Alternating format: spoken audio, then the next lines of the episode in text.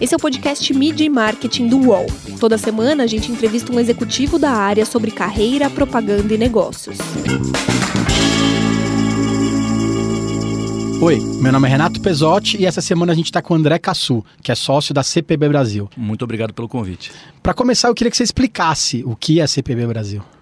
CPB Brasil. A CPB é uma agência de uma marca americana que a gente trouxe para o Brasil, que é as iniciais são Crispin Porter Bogusky. Complicado pra caramba para falar, né? Então a gente optou pelo CPB. É, o Crispin era o sócio investidor, já falecido há dois anos atrás. É, o Porter era um advogado até os 40 anos de idade que sonhava em ter uma agência de propaganda e fez isso aos 40 anos de idade depois de uma carreira já. E o Boguski era um menino prodígio, um fenômeno da propaganda, Alex Boguski, nome completo, que mudou muita coisa na história da propaganda nos últimos 20 anos. Muitas coisas que acontecem hoje na propaganda foram iniciadas pelo movimento da CPB, CPB americana. E a gente tinha uma, um interesse grande pela marca, como fã mesmo, né? desde o começo. Assim, eles têm um livro chamado Rupla, que é uma, uma boa história de como eles mudaram várias marcas e como eles mudaram a abordagem em relação à comunicação muito antes de se falar sobre isso. E isso era uma bíblia para a gente. E um belo dia abriu um portal que a gente conseguiu chegar próximo do Chuck Post. Que era imaginário. Completamente. A gente foi de fã mesmo, assim, sabe? Final da palestra, consegue. O Marcão conseguiu falar com o Chuck. Seu sócio. Meu Marcos sócio Marcos Medeiros. E a gente se aproxima e dessa conversa até a gente abrir a agência foram sete meses. Então era uma coisa de fã que viram uma, um possível negócio e que quando a gente percebeu a gente já estava dentro de uma sala de hotel sem cliente e tendo que começar essa agência realmente do zero. Você acabou a apresentação do Chuck Porter, você foi lá pedir. Foi o Marcão. Acabou a apresentação dele, o Marcão foi. Nome da agência. Porque ele falou assim: há oito anos eu penso em abrir uma agência no Brasil e não consigo. E ficou aquela coisa. Eu tô ali já, né? O Marcão falou: ah, já tô aqui, então, cara, olha, tem o meu trabalho, o trabalho do meu duplo, e a gente queria né, conversar com você. Mas sabe quando você entrega um cartão e você nunca vai esperar que isso vai voltar para você? Né? Tem, um, tem um, uma coisa, às vezes, né, nesse mercado que as pessoas não respondem nem o e-mail, sabe? E eu, eu tinha uma esperança que ele respondesse, mas ao mesmo tempo eu falei, cara, quantas pessoas não devem fazer isso no final de uma palestra? E ele respondeu. Ele respondeu e ele trabalhava com uma, uma brasileira, Cláudia Machado, que estava muito tempo na agência, e a Cláudia fez um, uma varredura na nossa carreira e falou: segue a conversa com eles. E quando o Chuck já chegou na gente para conversar, né, do nosso trabalho, ele já sabia muita coisa. Ele tinha um, como a gente chama, né, popularmente a capivara estava completa. E aí o, o assunto foi, já vem para Miami, vamos conversar. Precisamos de um business plan. Eu falei, você está louco? Eu, eu e o Marcão vamos abrir um business plan, a gente vai estar tá preso num, mês de agência. E aí a gente chamou o Vinícius Reis, que é o nosso terceiro sócio, que é o que fecha a nossa trinca. E o Vinícius é, falou, cara, o Vini, né? Não falar de Vinícius até ficou formal. O Vini olhou e falou, eu faço, vamos fazer isso junto. E a gente começou a construir isso juntos, os três. E um belo dia a gente estava realmente dentro de uma sala de hotel, que foi onde a gente ficou, num business center de um hotel, mas a gente não tinha nenhum cliente.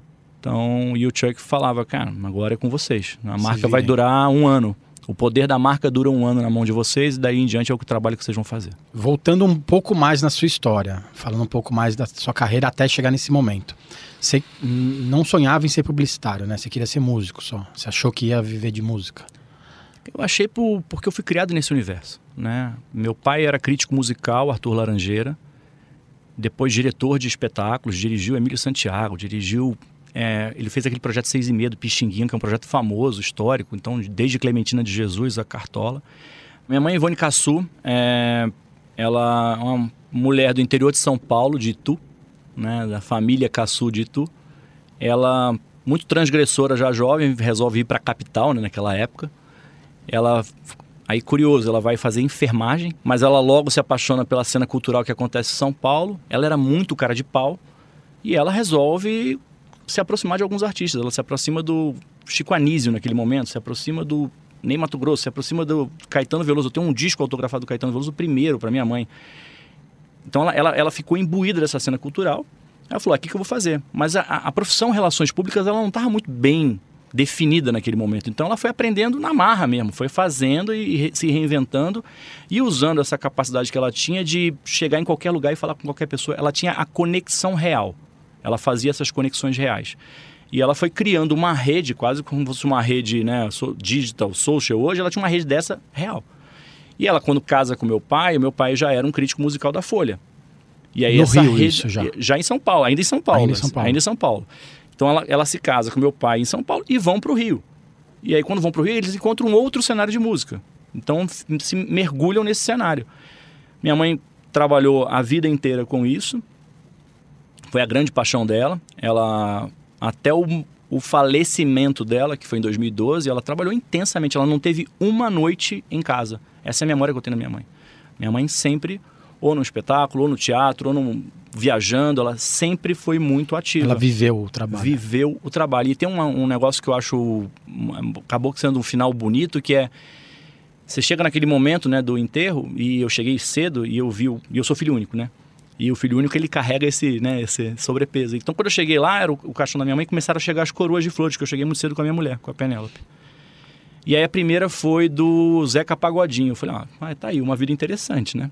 A segunda foi de um bar, o Fiorentino. Eu falei, ó, bom, uma vida bem interessante. Aí chegou a do Barão Vermelho. Eu falei, bom, é, tá, acho que ele foi legal. Aí chegou a do governador. Eu falei, cara, já não consigo mais fechar quem Conectar. foi, sabe? Conectar. E aí essas conexões foram se transformando. Eu, eu falo que o enterro da minha mãe foi muito parecido com aquele filme Peixe Grande, sabe? Que não parecia real. Em alguns momentos, eu, eu, e você está muito é, emocionado, você tem muitas pessoas falando com você, eu perguntava para minha mulher, é isso que está acontecendo mesmo? Né? Numa hora tinham 500 pessoas e o Roberto Carlos estava cantando. Você fala, cara, o que está acontecendo aqui dentro? E acabou sendo uma festa. Então eu acho que a minha mãe, ela, ela me, deixa, me deixou essa lição de, de que a vida pode ser uma festa muitas vezes. Mas o curioso é que eu só fui virar músico com 16 anos, né? Aí eu comecei a tocar gaita, comecei a, a aí montei uma banda, aí mergulhei nesse universo, viajei para Chicago, fiz um monte de coisa e um belo dia eu falei, cara, não vai dar, né?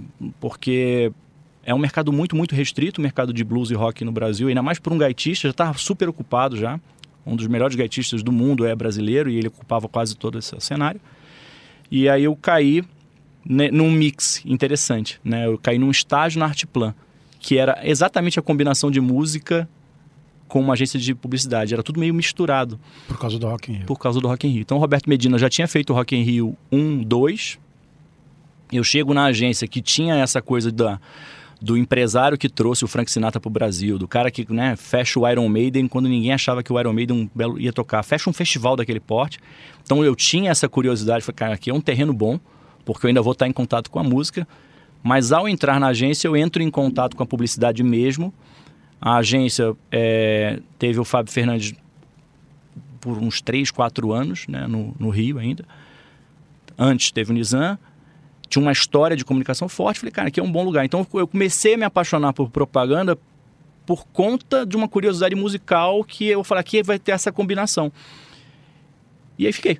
Mas você escolheu fazer publicidade? Como que foi? Eu fiz por... faculdade de publicidade. Você fez faculdade. Porque tinha, assim, não, vai fazer faculdade Talvez sim. um pouco por causa do histórico da sua mãe?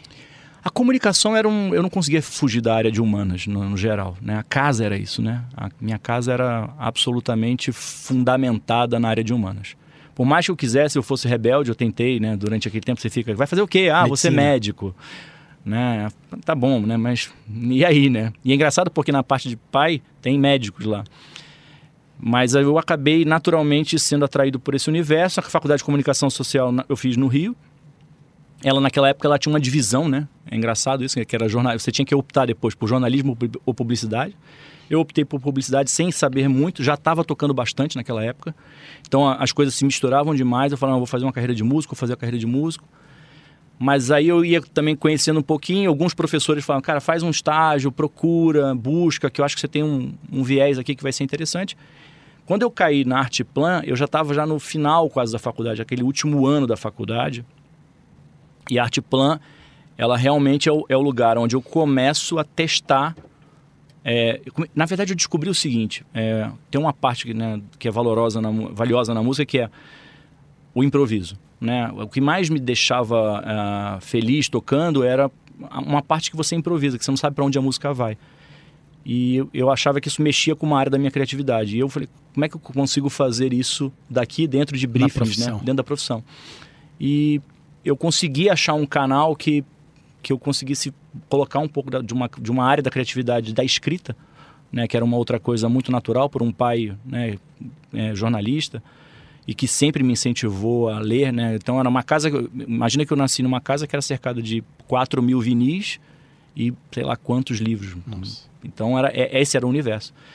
Então eu consegui achar na escrita de redação, né, que foi, a, foi a, a, disciplina que eu escolhi, até porque eu sou daltônico, não podia escolher a, a, direção de arte de jeito nenhum. Então eu escolhi a redação e consegui canalizar uma, uma energia criativa que, que me era necessária é, que eu tinha na música e que uma vez que eu escolhi o caminho, eu falei, como é que eu vou dosar isso? Então hoje a música é um suporte emocional. Né? A música é onde eu, eu, eu, eu me reencontro, eu, eu, reencontro áreas criativas, eu, eu tenho muito muita curiosidade pelos processos criativos da música e isso eu tento de algum jeito é, encontrar essa felicidade da música na, na, publicidade. E é legal, porque hoje a criatividade também pede um pouco de improviso e principalmente em algumas ações publicitárias específicas voltadas para relações públicas, né? Então, de repente, a sua mãe, ela poderia ter sido uma boa publicitária nos anos 70, né? Se fosse hoje o emprego dela.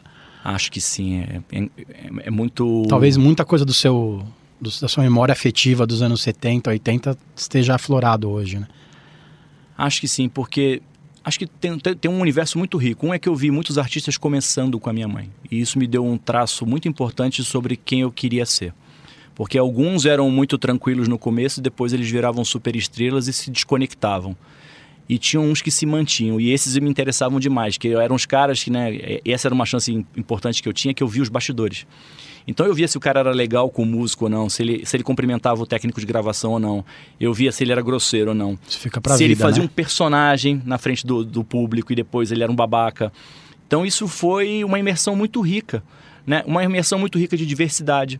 Né? Então você tinha na minha casa o Ney Mato Grosso num dia e no outro dia ele estava no palco né, na, com aquela vestimenta muito, muito é, naquele momento do Brasil. A gente está falando dos anos 80. Hoje eu fico configurando, gente, até hoje a gente não consegue achar esse balanço. Então, eu via essa cena musical e essa riqueza de diversidade. Milton Nascimento, por exemplo, é um que é meu padrinho de nascimento, porque ele ficou lá em casa durante muito tempo, com a minha mãe no começo da carreira. É, minha madrinha de nascimento, é, durante muito tempo eu travei essa informação, mas eu falo hoje porque minha, minhas filhas se orgulham disso, é Clara Nunes que também tinha esse convívio lá em casa, estava lá em casa. Então essa, essa energia criativa pulsante, né, a melhor amiga da minha mãe era a mulher do Gonzaguinha. Então você, né, o, o, seu domingo não era um domingo, era um domingo que, sei lá, tinham vários músicos ali tocando. Então ainda bem que você não virou médico, né? Porra, seria uma... um desperdício. um, não só um desperdício, mas o, o adolescente, porra, para querer teimar com as coisas, do né? Contra, acabar né? desistindo no meio da faculdade e falar, não, não, não é isso não, vou voltar. Mídia e marketing volta já podcasts do UOL estão disponíveis em todas as plataformas. Você pode ver a lista desses programas em uol.com.br/podcasts. Recebe salário, faz transferência, pagamento, recarga de celular e até empréstimo, tudo sem taxa. PagBank, a sua conta grátis do PagSeguro. Baixe já o app e abra sua conta em 3 minutos. Eu queria que você falasse um pouco sobre o modelo de trabalho da agência. O logo de vocês é um elefante magenta, né? E o, a descrição de vocês no Instagram é: a gente veio para se divertir, não para brincar. É como é se divertir, é ter um paquiderme na agência e ainda ganhar conta, trabalhar sério com os clientes. É engraçado, né? Porque quando a gente. Isso surgiu de uma frase solta num, num comentário nosso, né? Discutindo para onde a agência iria. O paquiderme magenta, né, o elefante rosa que tem no logo, é, um, é uma coisa da, da Crispin americana já. E um dos motivos é porque o elefante era de fato um outdoor, né, no começo, né, quando não existia propaganda, quando o circo chegava na cidade e ele não podia entrar nas vielas para anunciar a chegada do circo, eles pintavam um elefante e o elefante anunciava a chegada do circo, então era uma forma é, inicial de mídia. Então acabou virando essa história do elefante e a gente adotou. Eles lá nos Estados Unidos eles nem, nem ligam mais pro elefante, não mas a gente adotou. Bola. A gente gostou, a gente se apegou e falou: ah, não, a gente está pensando em trocar. Eu falei, não, não troca não, porque aqui a gente vai manter. Aí a gente veio com essa história da gente veio para se divertir, não para brincar. Que logo no começo era uma frase muito isolada, mas teve uma reação de algumas pessoas do mercado falando: ah, não, mas, então não vai trabalhar sério. Não, o trabalho para mim é um negócio sério. E aí eu trago de novo esse espírito da minha mãe, da minha casa. É, acho que sim, o trabalho é sério, mas se a gente pudesse divertir durante ele, melhor. É uma missão super E dura. vocês tinham uma agência nova, com nove, nome novo no mercado, relativamente novo no Brasil, com um ano de para conseguir clientes, né? A gente abriu no, meio, no início da crise, né? A gente, o Marcão brinca que a gente abriu quando o The Economist já estava apontando a queda já, né? Então, ao mesmo tempo, né, momentos, grandes momentos criativos da história da comunicação são acontecem na crise, porque você precisa de novos recursos, novos jeitos de anunciar, novas formas, menos é, orçamento. Então, você tem que trabalhar com essas variáveis. Então, a gente achou que tinha um momento, mas olhando para trás, é, não era uma ideia muito. Assim, não estava muito bem estruturado esse pensamento. Porque quando você chega, no final das contas, você sai de uma agência. Eu estava numa agência, eu estava na UMAP BBDO, num cargo de direção de criação, junto com o Marcão. é, super estruturado, no emprego dos sonhos. Ninguém entendeu quando a gente saiu de lá. Ainda mais para abrir uma agência que não tinha cliente. O Vini estava quase sócio de uma agência. Não vi. Então, era um. Você só realiza essas coisas quando você está dentro de um lugar e fala, cara, não tenho cliente. Ferrou. E aí isso foi uma energia muito fundamental para a gente se entender e buscar clientes. Aí, por histórico, eu trabalhei muitos e muitos anos com a Ambev. A Ambev foi um cliente inicial junto com a Estela Brandt, se aproximou da gente logo no começo. Eles procuraram a gente no começo para saber, cara, o que, que, que vocês vão fazer, qual é a ideia. Isso reforça, né? Você fala, bom, tem alguma coisa. E aos poucos isso foi ganhando um tamanho. Então, no primeiro ano a gente fechou com 12 pessoas, é, numa equipe já numa, no, no endereço fixo. Depois, no segundo ano, a gente vai para 30, depois 90, hoje somos 135, 140. Estamos nessa, exatamente nesse número. Que é um número difícil para manter o espírito do a gente veio para se divertir, não para brincar. É, porque Muda o perfil. o perfil muda. E a essa, responsabilidade muda, né? é, você sai de uma agência idealizada para uma agência real e você tem que saber trabalhar qual é o nível que você vai conseguir manter dos dois lados. Muitas vezes não vai dar para ser a, a diversão e muitas vezes não precisa também ser só a dureza. Então a gente está buscando esse equilíbrio e apontando, e aí eu acho que é importante, é em um mundo que se transforma há tanto tempo, né, a todo momento, a todo instante, quais serão os nossos próximos dois anos? É, isso hoje é o que a gente está repensando, porque o mercado inteiro está repensando. né? Acho que a gente está vivendo um momento do mercado de comunicação que quem tem certeza do que vai acontecer, né, eu, teria bastante dúvida sobre essa certeza. Então, a gente hoje o nosso dever de casa da agência é entender como a gente quer estar nos próximos dois anos e depois, se possível, nos próximos outros anos. Os desenhos, engraçado porque a gente fez um desenho de cinco anos, mas o mundo mudou de uma velocidade que eu não consigo mais desenhar cinco. Eu preciso desenhar dois, dois. E é, é, é a missão que a gente está buscando agora. E você trabalha com clientes que são mais divertidos, como Stella Artois, outros, outras marcas da Ambev, alguns da Diageo, Johnny Walker, é cliente de vocês, e clientes mais sérios, como Três Corações, Embraer, como que é? Tem esses núcleos diferentes na agência ou quem, quer, quem trabalha com cliente mais sério quer trabalhar com cliente mais divertido? Aparentemente mais divertido? É engraçado, né? Porque quando eu trabalhava na UMAP, eu tive uma lição do Marcelo Serpa importante que foi quando o Bradesco Seguros entrou e eu imaginei que fosse ser um cliente sério. Né? Eu, entrei, eu entrei na reunião com esse espírito, né? Ah, não, é um cliente sério, né? E foi um dos clientes mais divertidos que eu trabalhei naquele, naquela época. Era um cliente que quebrava o código. E eu acho que a gente tem visto muito isso nas empresas. Né? Se tem uma coisa que os clientes fizeram foi uma, uma evolução muito rápida, interna, em busca de se preparar para esse mercado que a gente não sabe como vai ficar. E a campanha de, de Bradesco Seguros que você citou é uma coisa que vem do imaginário popular, volta para a agência, bate num cliente sério e volta para o imaginário popular, né? Que é o vai que, né? É, o vai que é uma expressão pronta, né? É, e a, eu, eu particularmente gosto muito né, da, de propaganda quando o consumidor tem a sensação de que ele já ouviu, que ele conhece, que é familiar, mas que ninguém nunca tinha concretizado numa forma de comunicação. E ali foi muito, foi um encontro muito feliz disso, né? E de novo era um cliente super sério, a gente jamais imaginou que eles fossem seguir com essa campanha, tanto que na apresentação tinham três, quatro outras. Essa era aquela campanha que era um pouco mais arriscada. Diferente. E eles falaram, não, vamos nessa. Se não der certo, a gente faz outra depois. Então, de novo, é sobre quebra de código. Né? Eu, eu, hoje, eu tenho tentado entrar em todo cliente da forma mais pura possível. Né? Mais sem... Eu, eu procuro nem me informar muito sobre quem são as pessoas que vão estar, porque eu quero a- a- esse primeiro contato sentir é, como é que essa química nesse nosso trabalho vai, vai acontecer. E, curiosamente, óbvio que tem muitos processos, né? Acho que o mercado de comunicação ele ficou é, mais Travado. complicado, né? Porque a gente tem muito mais entregas, mas ao mesmo tempo ele ficou muito mais rico porque ele tem muitas mais entregas. Então, a gente hoje busca esse balanço de se, se essa entrevista fosse no início do ano, eu acho que eu, eu teria uma visão mais pessimista por, por conta do, do, de todo o prognóstico que estava sendo falado no mercado. Hoje eu consigo ter uma visão quase do mesmo otimismo de quem abriu a agência e falou, cara, não, dá para fazer e dá para se reinventar. Então acho que a gente está muito mais buscando a adaptação. Acho que hoje essa é a palavra de ordem no mercado de comunicação, seja para anunciantes, seja para as agências, seja para as consultorias. O mercado vai ser sobre reaprendizado, sobre vontade de aprender de verdade, curiosidade e readaptação. E falando em readaptação, uma das maiores campanhas que você criou eh, vem de readaptação, né? Que é, pode ser do Pepsi. É assim, a, a, empresa teve que entender que era uma coisa que acontecia no mercado e brincar com isso de, de alguma forma, né? É, primeiro, né, em Pepsi tem uma fase da aceitação de verdade é um negócio que dói, né?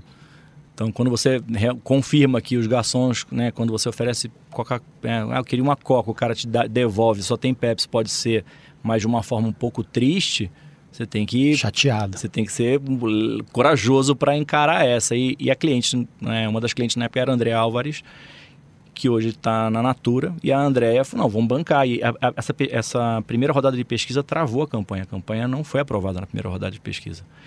Em qualquer outro ambiente, isso já seria morreria. definitivo e morreria.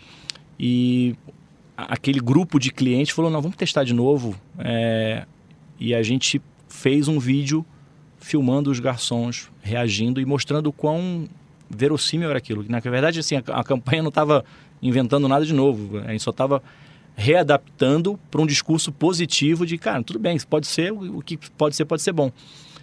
E virou, é, no final das contas, as pessoas me perguntavam assim: nossa, mas vocês fizeram uma ativação com os garçons para eles repetirem o, o, mote da campanha? Eu falei: não, eles sempre falaram isso. É o contrário, né? Eles sempre falaram. E você que não prestava atenção, mas eles sempre falaram. E depois a gente fez um, um material um ano depois entrevistando os garçons e eles ficavam felizes. Falaram: cara, tirou, me deu um alívio. Porque eu podia fazer essa, eu podia dar essa resposta com graça. E, e muitas vezes isso se convertia numa venda.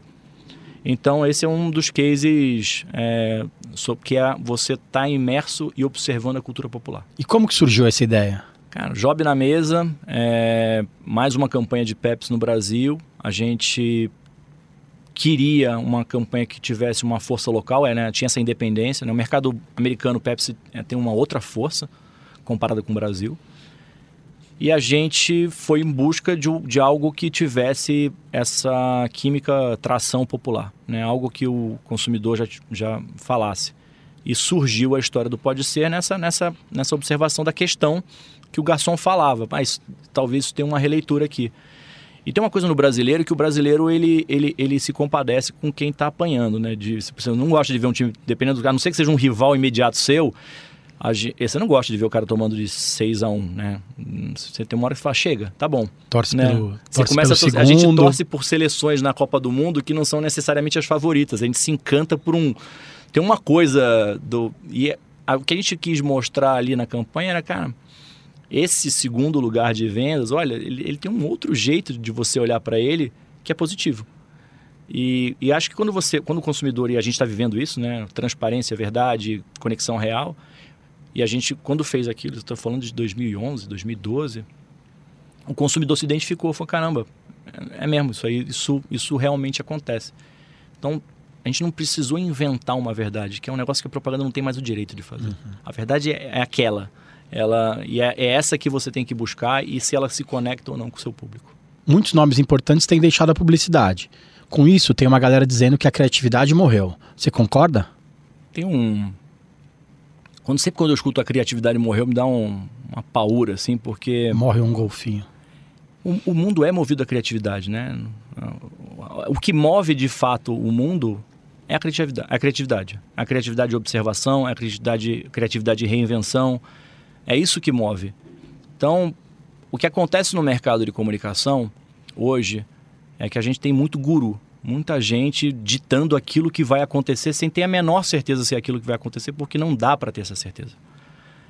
Mas o guru, ele tem essa voz, né? Ele tem a voz porque, no final das contas, o que ele oferece é o apocalipse como a, a próxima parada, mas ele já te dá uma tábua de salvação que, por acaso, é aquele que ele está vendendo naquele momento. O caminho.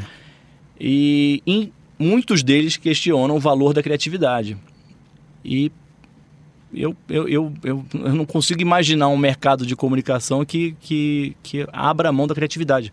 Né? Nas suas conversas aqui de podcast, você teve Ricardo Dias da Ambev falando de criatividade.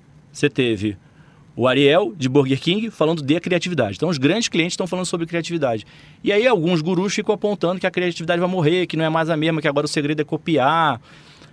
Eu, eu, eu tenho muitas. Eu tô, tô hoje montando até uma apresentação que é sobre isso. A gente precisa valorizar mais as nossas dúvidas.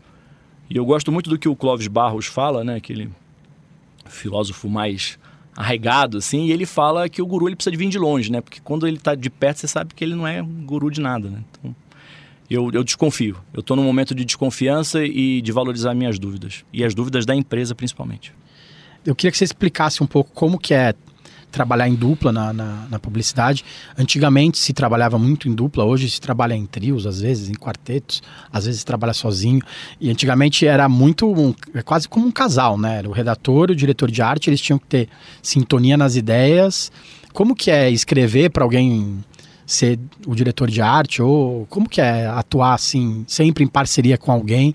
Tem que ser um casamento perfeito mesmo para dar certo? Tem que ter uma química e respeito respeito acima de tudo, porque você vai ter contraposição de ideias, né? E se você for muito apegado às suas ideias e não quiser de novo o diálogo, então não vai fazer sentido essa dupla. Tem coisas que não funcionam, por exemplo, já vi do, né, dois indivíduos muito brilhantes, cada um na sua disciplina, e quando você junta não, não, não, não, dá liga. Já vi um que melhora o outro. Então, é, o formato de dupla ele ainda acontece na, lá na agência, na CPB, a gente usa o formato de dupla sim.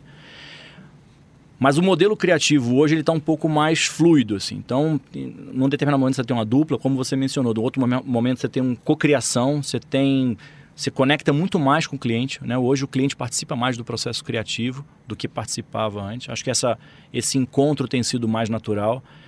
A gente tem buscado hoje um modelo de você trazer até pessoas de outros departamentos da agência para o processo criativo, especialmente antes de começar. Né? Acho que o que aconteceu muito é que a gente foi de, criando departamentos muito isolados ao longo da propaganda e isso os clientes não querem mais. Essa coisa da ah não agora é com você e depois eu passo para você essa essa as salinhas essas salinhas elas não funcionam mais. Então para a criação especificamente eu acho que é muito importante a gente entender antes do processo começar. Até assim, qual é o problema de negócio desse cliente, se você consegue identificar ele antes. Participar do briefing, não reclamar do briefing. A gente tinha uma, uma, uma, uma tendência no Brasil em que a criação ela era quase uma diva dentro da, do universo e, e, não podia ser. Ah, não, não pode é, confrontar. Não, eles já chegaram na ideia. E a gente, desde o começo na agência, a gente brigou muito para não ter esse formato e acreditava num formato em que as pessoas tenham sim a, a, a possibilidade de agregar no trabalho a qualquer momento e tornar o trabalho mais rico por conta disso. Acho que se a gente está em criação, é, e acho que a riqueza que a gente tem hoje é, é, é, o poder de trocar, o poder de ouvir o outro, que é outra capacidade que a gente tem perdido ao longo do tempo. Hoje na, na agência a gente teve uma palestra sobre exatamente esse tema, a, a importância de você ouvir o outro, a importância que tem para o outro ser ouvido. E eu acho que o fundamento da, do nosso mercado de comunicação, se você perde esse, né, se você se isola demais, se você não entende ou não escuta ou não se interessa pelo que o outro tem a dizer, seja ele o cliente ou seu parceiro de mesa, seja ele o cliente ou a pessoa que você tem menos relação dentro da agência, perde um pouco o sentido. Então a gente valoriza muito e tem buscado cada vez mais isso, o diálogo, o, a aproximação, a troca, o interesse, a curiosidade. Fundamento da criatividade é curiosidade. E curiosidade é diálogo. É, eu queria que você contasse um case que você se orgulha de ter participado. Um, um, talvez um que a gente não conheça, que você fala assim, nossa, esse. Que bom que meu nome está lá na ficha técnica. É, é, super, né? Você falou de, né, de cases de, que eu fiz em, na UMAP. Né? Eu acho importante. Acho que o case, eu, eu, tenho, eu evito sempre nomear os cases por uma questão de olhar até para frente, mas eu acho que a. Eu vou, vou, vou fugir da pergunta respondendo, tá? Eu acho que a construção da agência é, um case, é o case que eu mais me orgulho. É, a construção e a chance de estar tá reaprendendo todos os dias, a chance de estar tá sendo desafiado todos os dias, a chance de poder imaginar e ter a ação de falar, cara, acho que agora é hora de mudar para cá, de repensar a cultura da agência, de estar tá em contato com tanta gente diferente. É, eu tenho uma equipe super variada, tem gente de todos os lugares do Brasil, isso me enriquece diariamente. Em cinco anos e de 0 a 100, assim. É, a chance de vocês, na, na palavra né, do empreendedorismo, né, de empreender, eu acho que ela tem uma riqueza nas relações pessoais que ela transcende o negócio. E eu, eu, sempre acreditei que empresas, agências, elas são feitas das pessoas. Né? Aquela pessoa ou aquele grupo de pessoas faz aquela agência naquele momento, você troca uma, duas, essa agência é completamente diferente e eu tenho vivido isso nesses últimos cinco anos. Eu acho que abrir uma agência no meio da crise, né, no início da crise, é, com zero clientes e poder chegar cinco anos depois num, né, com um, um corpo de clientes super importante é, que acreditou desde o começo na agência, que procura a gente é, em busca de novos desafios, isso para mim é um case de sucesso. E, fundamentalmente, ter feito isso com sócios que são mais que sócios, que se tornaram pessoas de confiança, de são amigos. É, é, é uma coisa que a gente até às vezes se se pergunta, mas a gente ouviu de cliente, não, mas vocês são muito passionais. A gente abriu uma agência para passional. Não haveria outro jeito de abrir uma agência para gente sem paixão. Porque sem paixão eu poderia continuar bem onde eu estava, mas eu sentia essa necessidade e eles sentiam também individualmente. Eu, Marcão, Medeiros e o Vini Reis, a gente sentia essa, necessidade. E esse grupo, né, ele começa, ele vai crescendo, então eu tenho, cara, eu tenho um diretor de criação, Marcelo Risério, Renata Virtman no atendimento. Eu tenho agora Luana Azeredo com Rafa Lavor no planejamento. Eu tenho tive o Thiago Santos que está saindo da agência agora após um ciclo de cinco anos, mas que foi uma peça fundamental. Essa riqueza de pessoas é o case de, de sucesso e eu espero manter esse case de sucesso por muito tempo. Que bom. Eu queria que você contasse um, uma campanha que você gostaria muito de ter tido alguma participação de alguma forma. Brasil ou gringa? Você, qualquer uma, uma que você olha e fala assim, nossa, isso é muito bom. Ainda mais, é, para quem não sabe da, do, do, do, histórico do Caçu, ele é redator, né? Ele escreve porque não sabe desenhar. Ele que diz isso, não sou eu. Então eu queria que você contasse alguma coisa que, de repente, alguém escreveu ou alguém desenhou que você queria estar junto. Acho que no momento emblemático que a gente está vivendo, e não é uma forma de homenagem, não. Eu acho que é é maior do que isso, né? A FNASCA fechando, o Fábio Fernandes sai da agência, né? O publicitário que criou campanhas memoráveis no Brasil, para mim, o maior nome criativo que o país já teve. Eu particularmente vou eleger aqui é, a construção do, do, do, do Escola Desce Redondo, né? Você chegar nesse conceito, esse conceito perdurar por tanto tempo, num momento em que propaganda parece uma coisa perene que você troca a cada, cada segundo, eu acho que esse é o. E eu, eu, não digo nenhuma peça, eu gostaria de ter criado esse conceito, essa, esse conceito e, e, ter a capacidade de ter olhado lá atrás e falar, acho que isso vai durar bastante tempo e isso ser questionado por anos e anos e anos e continuar funcionando mesmo após 20 anos de, de sucesso. Então, por, até por uma questão de homenagem à criatividade, eu acredito muito nisso, né?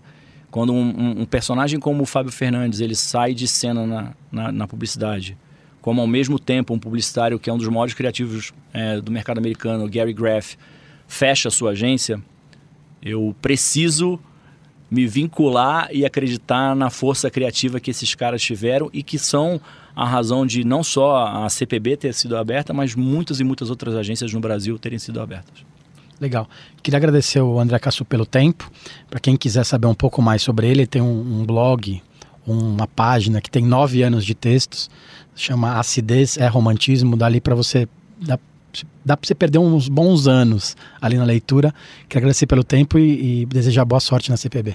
Muito obrigado, obrigado pelo espaço, obrigado pelas perguntas e pela chance de dialogar nesse momento. Valeu, gente. Semana que vem tem mais.